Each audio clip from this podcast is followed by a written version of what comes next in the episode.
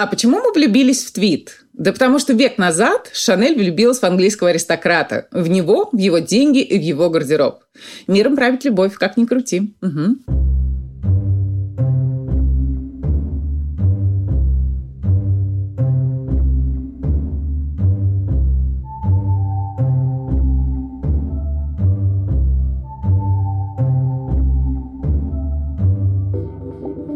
Друзья, привет! Это Катя Штерн и подкаст «Мышьяка кружева». 60-й, промежуточный, юбилейный, можно сказать, выпуск. Встречайте. Ну и поскольку 60 все-таки такая солидная цифра, то поговорим о ткани тоже солидной, от Види, чья популярность у нас снова просто жахнула в начале 20-х годов э, нашего века, особенно буклированные разновидности твидовых тканей взлетели просто ввысь. Да? В нестабильные времена хочется уцепиться, задержаться да, за что-то незыблемое. Ну, вполне понятное намерение. Итак, твит. И, очевидно, какую культовую каноническую фигуру мы не сможем обойти стороной. Есть некоторые временные несостыковки, сейчас объясню, но тем не менее история, легенда такова. У Габриэль Шанель в середине 20-х годов прошлого века начинается роман со вторым герцогом Вестминстерским Хью Гровенором, одним из богатейших э, людей, мужчин своего времени. Да, роман продлится по разным сведениям, от 5 до 10 лет, но, в общем, на протяжении 10 лет они совершенно точно общались. А, в течение этого времени э, Хью будет разводиться, жениться на каких-то разных других женщинах, но герцог, он, в принципе, был тем еще затейником. Скажем, огромный изумруд он спрятал в ящике с овощами, которые доставили Шанель. Да? А однажды сам переоделся в курьера, и ассистентка мадемуазель Коко пыталась дать ему чаевые. В общем, даже если это все байки, скучные им, очевидно, не было. В 1927 году герцог э, дарит любимой землю на французской ривьере, где Шанель строит виллу, виллу Ла Пауза. Эм, в общем, про само здание немножко расскажу. Название Ла Пауза э, выбрано было потому, что, по слухам, Мария Магдалена э, отдыхала где-то неподалеку, выбираясь из Иерусалима после распятия Христа. В общем, никто не видел, поэтому никто не знает. Окна виллы были сгруппированы по пять штук. Э, пять либо в ряд, э, либо два повыше, три пониже. И это у нас и любимая цифра хозяйки, и Шанель номер пять. На самом деле тоже не с потолка взялось. По легенде, пятый образец среди представленных на пробу при разработке знаменитых духов пришелся ей по вкусу. Э, что еще? В каждой ванной, в каждой ванной комнате был отдельный вход для слуг, чтобы те быстрее входили, а главное выходили в случае на надобности. Множество знаменитостей прошлого перебывало на этой вилле. Поль и Рип э, даже умер там, играя в теннис с хозяйкой в 1935 году. Ну, остальные выжили и, в общем, неплохо проводили там время. Уинстон Черчилль, к примеру, написал там один из томов истории англоязычных народов. Кажется, второй. Но это уже было после того, как Како продала виллу в 1953 году. Э, год запоминаем, потому что не только для России он был знаковым. И возвращаемся к началу истории. С герцогом Шанель знакомится вроде как в 1925 году. Но, скорее всего, это произошло раньше. Почему? Потому что в 1924 году она уже размещает заказ на фабрике в Шотландии.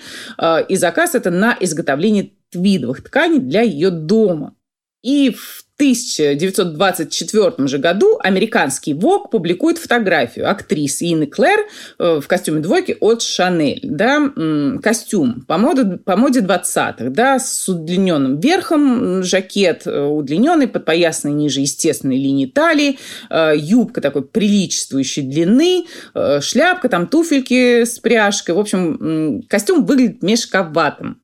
Потому что мадемуазель с самого начала заботилась о женском удобстве, да, и э, продолжала заботиться о нем, перепродумав эту самую двойку каноническую в 1954 году. Но об этом позже.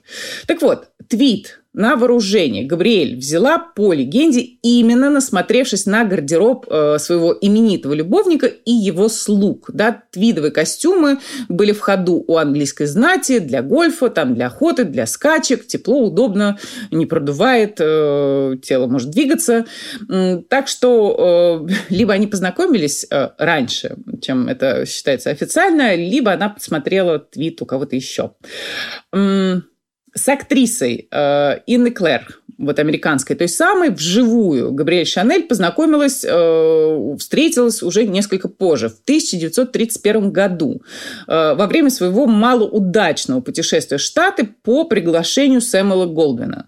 Э, тогда он управлял компанией United Artists. Э, компанию основали четверо. Э, Дэвид Гриффит, Чарли Чаплин, Мэри Пикфорд и Дуглас Фермакс.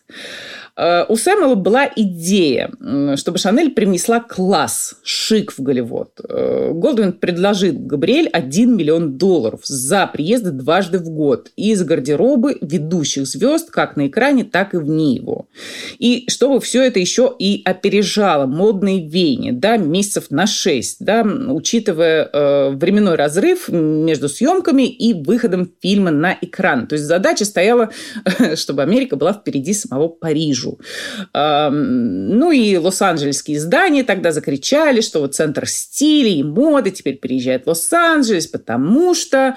Но не тут-то было. Во-первых, самой Коко Шанель совершенно не упала становиться голливудским дизайнером. Да, она от миллиона отказалась э, и заявила, что осмотрится, вернется в Париж и оттуда будет творить для американских богинь. Во-вторых, сами богини – стиль Шанель не то чтобы восприняли на ура, да. Эдриан, в будущем знаменитый голливудский художник по костюмам, пытался как-то намекнуть Шанель, он тогда еще был молодым совсем человеком, что наряды для кинофильмов, да, для и каких-то повседневных гардеробов звезд должны быть пофотогеничнее, да, что вот эти вот ее нюансы шанелевские, простота, минимализм, на экране и на фотографиях будут смотреться, ну, мягко говоря, не выигрышно. Ну и кончилось тем, что Шанель уехал домой, а по пути остановилась в Нью-Йорке. Там она обнаружила кучу дешевых копий своих вещей э, и обнаружила вот эти вот примерочные массовые, да, и что женщины снимают с вешалок вот эти самые копии, там доллар по 4, несут их в эти общие примерочные, и все вместе там примеряют, и на стенах написано «Не пытайтесь все красть, наши детективы детективы наблюдают за вами. В общем, Шарль пришла в дикий восторг, посчитала это полным успехом, ну и, наконец, уже уехал домой. Единственное, что она там сделала для Голливуда, так это костюмы для актрисы Глории Свансон. Картине «Сегодня или никогда». Э, Свансон была в Лондоне и приехала на примерку к Шанель на Рю Камбон. Э, и выяснилось, что актриса поправилась. Да, сначала модельер пришла в ярость, а потом, узнав, что Свансон беременна, э, помогла решить проблему с нарядами. Глория настаивала на таком тугом резиновом корсете, чтобы все затянуть, ничего не было видно, но Шанель обошлась без него. Где-то они там чуть завысили талию, мне показалось, на платье с такими рукавами, как у бабочки, где-то в буа меховой ее замотали, где-то жемчуг с шеи спустили, в общем, отвлекли внимание, в общем, как-то справились. Да, тот самый любовник, который отец ребенка, угрожал Свонсон сделать ее положение достоянием общественности, если она не э, согласится выйти за него замуж. Да? Актриса тогда еще не развелась официально с предыдущим мужем. В общем, э, тот самый любовник ее шантажировал, э, она в итоге развелась, вышла за этого отца новоявленного и ушла от него через два года. И ее дочь э, Мишель Фармер, Фармер, наверное, э, жива до сих пор, сейчас ей 89 лет. Перепрыгиваем из 30-х в середину 50-х, примерно, да, оставив за скобками э, деятельность модельера Габриэль Шанель во время войны, от которой дом Шанель отбрыкивался вот как мог, напирая на то, что мадемуазель просто влюбилась не в того человека, да. Тем не менее, э, псевдонимом Шанель в донесениях Абвера, к слову, был, было слово «Вестминстер», шпионской трактовкой деятельность Габриэль Шанель э, противился не только ее собственный дом. Да, есть версия, что скандал замял лично Уинстон Черчилль. И не только потому, что они были знакомы где-то с 20-х годов, а потому, скорее, что начни Шанель говорить да, в ходе уже полно полномасштабного расследования, то вскрылись бы всякие интересные подробности, типа связи и симпатии, и понимания между нацистами и высокопоставленными членами британского общества. А, в общем, все как-то замели под коврик, ну, не слишком ловко, но все-таки. И Шанель пересиживает бурю в Швейцарии и в 1953 году умирает Хью Гровенор, тот самый второй герцог Вестминстерский. И Шанель возвращается домой. Э, более популярной версия ее возвращения, что ее, мол, возмущала деятельность Кристиана Диора, э, который вновь упаковал женщину там, в броню жестких жакетов э, подбитых, тяжелых юбок, да, там всех плеч, плечей, груди зафиксированные. Однако триумф Диора с New Look состоялся в 1947 году. То есть вполне вероятно, что Габриэль Шанель э, копил раздражение на протяжении значит, периода с 1947 по 1953. Но также есть вероятность, что вернулся она после кончины человека, которому бы ей было неудобно посмотреть в глаза. А она продает виллу Ла Пауза и в 1954 году представляет миру новый костюм «двойку». Э, что важно, помимо того, что меняется силуэт в сравнении с 20-ми, ну, это логично, потому что уже э, наступали 60-е. Э, что меняется ткань? Важно, что меняется ткань. Шанель вводит в обиход э, буклированный твид. То есть в плетении твида участвуют также буклированные нити с узелками и завитками. Букли. Помните такое слово? Это завитки, кудри, локоны волос. А, значит, поверхность ткани становится при этом рельефной, да, такой пупырчатой. А, буклированные нити, внедренные в твит э, с его диагональным саржевым плетением, весьма плотным, да, придают ткани большую эластичность, большую э, податливость, да, э, ну и большую капризность на самом деле, но у всех свои недостатки, сохраняя при этом свойства твида и предоставляя просто безграничные возможности э, в плане дизайна ткани. Вот читаю сейчас прекрасную книгу, называется «Ткань цивилизации», читаю ее очень давно, приступил к главе по переплетениям, да, волокон, и вспомнила форму, которую мы изучали в процессе моего обучения на факультете вычислительной математики и, кибер, и кибернетики. С из НПК. Значит, так вычисляют, э, сколько комбинаций получится э, из К, где К – это количество элементов, да, а N – это общее число объектов. С из НПК там еще факториалы. И вот, правда, много сочетаний. Смотрите, у нас есть нити основы и утка, да, в самом простом варианте. Они из одного семейства, да, они, ну, условно говоря, одинаковые. И переплетаются в шахматном порядке. А если они переплетаются не в шахматном порядке. А если нити утка у нас э, совершенно другого вида и даже не одного, а если в нити основы, да, проперется какой-нибудь бастард тоже. Добавляем еще комбинации по цвету и запутываемся окончательно. В общем, очень много комбинаций, да, на основе, в общем, ну, скажем так, простейшего переплетения может быть образовано. И пока готовила выпуск, бегала, в общем, к собственному шкафу, где рядом у меня висят твидовый такой классический шерстяной пиджак и двойка с юбкой а-ля Шанель 80-х годов, купленный там на каком-нибудь блошином рынке. Э, бегал, значит, и всматривался в переплетение ниток, ниток, дергала, там, растягивала части рукавов. Эм, ну и классическое твидовое э, полотно, конечно, куда куда плотнее, да, буклированная ткань, ткань с буклированными нитями, э, типа шанелевская, она податливей, э, она не такая плотная, но все равно еще не рыхлая, да. На чем еще работала Шанель в процессе создания вот этих самых своих канонических костюмов? Эм, крой жакета без выточек, да, шов на спине, проймы, плечевые и боковые швы все, да, до 30 мерок снималось с клиенток для идеальной посадки. Причем мерки снимались в том числе, э, когда клиент клиентка стояла со скрещенными руками, да, и лежали эти руки на плечах, то есть э, такая растяжка спины образовалась. Э, максимально удобная горловина была выработана. Девушек-моделей просили э, как бы сесть в воображаемый автомобиль, да, максимально низкой посадки, там, типа спортивного, или забраться в воображаемый автобус, да, по линии низа жакета вшивалась цепочка, чтобы обеспечить такой идеальный отвес э, вниз. Э, в общем, все было очень умно устроено.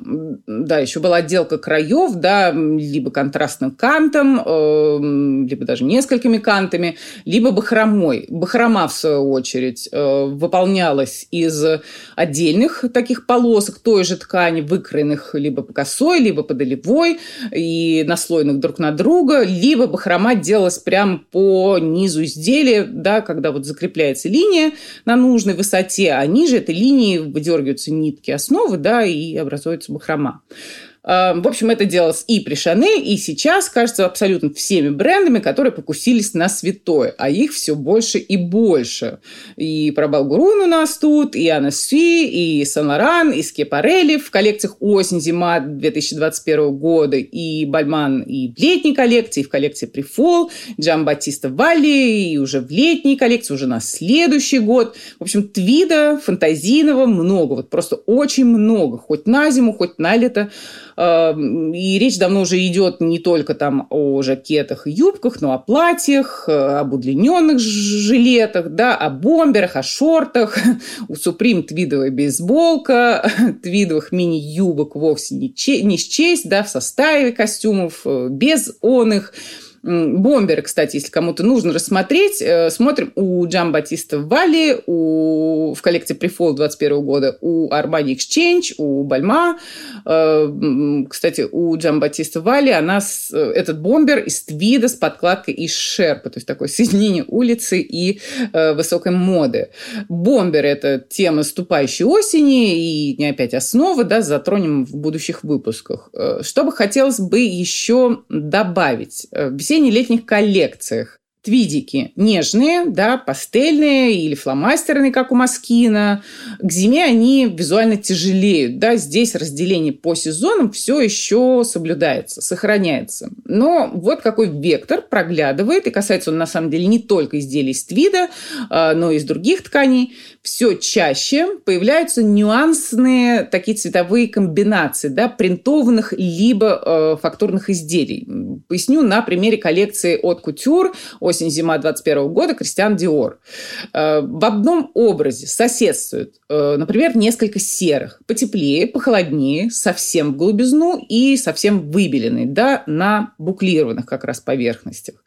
То же самое проделано с кофейными и землистыми оттенками на шифоновых платьях. Э, на юбке из перьев перьях. Э, вообще там абсолютные, эм, абсолютно разные э, вот эти перья, да, но причем цвета близкие, вот именно близкие друг к другу. Э, вообще, когда коллекция вышла, сразу пошли разговоры, толки, что, мол, где ее сделали, в Диор или все-таки в Шанель, да, такое там обилие вот как раз букле, да, и работа со сдержанной цветовой палитрой. Вот все, как любила сама Коко. И против чего ее предоставили предостерегал э, ее, когда она прибыла в Голливуд, предостерегал Эндриан, э, Эдриан в, тысячи, в 1030-х годах прошлого века. Э, формы, силуэты в коллекции чисто диоровские, да, там с выточками, с драпировками, с лепкой по телу, в общем, все в порядке. Но, тем не менее, обвинения прозвучали. На небанальную работу с буклированным твитом просто приятно посмотреть э, в коллекции бренда Сакаи в Префол 2021 года. Да, э, букле там э, соседствует с полупрозрачным и прозрачными тканями в одном изделии. Коллекции осень-зима 2021 года и коллекции Резот 2022 года, да, у них все становится, в общем, как у всех, да, более-менее выглядит этот твит с букле, ну, как у всех и как некогда у Шанель. Рукава там единственно такие трапециевидные, с расширением к низу. Трапеция, как я уже говорила в одном из предыдущих выпусков, наступает и наступает. Да, вот еще те, кто не хочет или не может в силу ДНК бренда быть похожим на Шанель, да, и возиться с этим буклированным твидом, используют фактуры с намеренными, да, очень заметными катышками. Примеры смотрим у Acne Studios, у Casablanca, у Our Legacy. И еще немного про сплетни, разговорчики и недоверие. Когда в Шанель пришел Карл Лагерфельд и приступил к коллекции кутюр 1983 года. Фигура самой мадемуазель, э, когда она ушла из жизни в 1971 окончательно забронзовела, да, и стало понятно, что человек был великий. А, ну и Лагерфельд столкнулся с презрением со стороны как верных поклонников дома, так и даже служащих. Да, по свидетельствам очевидцев того, тех времен, то была настоящая холодная война с улыбками на лицах. Э, стекла в туфли, конечно, не подкладывали, но работу тормозили как могли. И чтобы привести застоявшийся, да, застрявший в прошлом дом, дом Шанель, э, привести его в царившие, на самом деле, 80-е, Лагерфельду пришлось попотеть. Работал он по 16 часов в сутки, никаких тусовок, но он вообще был не тусовочный человек. И он удлинял и утончал э, пропорции, да, силуэт вообще менял. Это все, в общем, мерзавец, конечно, абсолютный. Уходил от пастельных тонов, да, которые главенствовали в последние годы при самой Габриэль, и подгонял работников ателье, делающих все слишком медленно. Да, не только лично он это делал, но и, тут прямая цитата, «Я действовал как коммунистическая партия, подбирал своих людей и расставлял их везде, где нужно». Ну и, как мы знаем, весьма-весьма преуспел. Так, на этом все. Прощаюсь на неделю. Пишите, пишите мне, пишите в наш Инстаграм, пишите наш э, чат-бот в Телеграме. Услышимся. До свидания.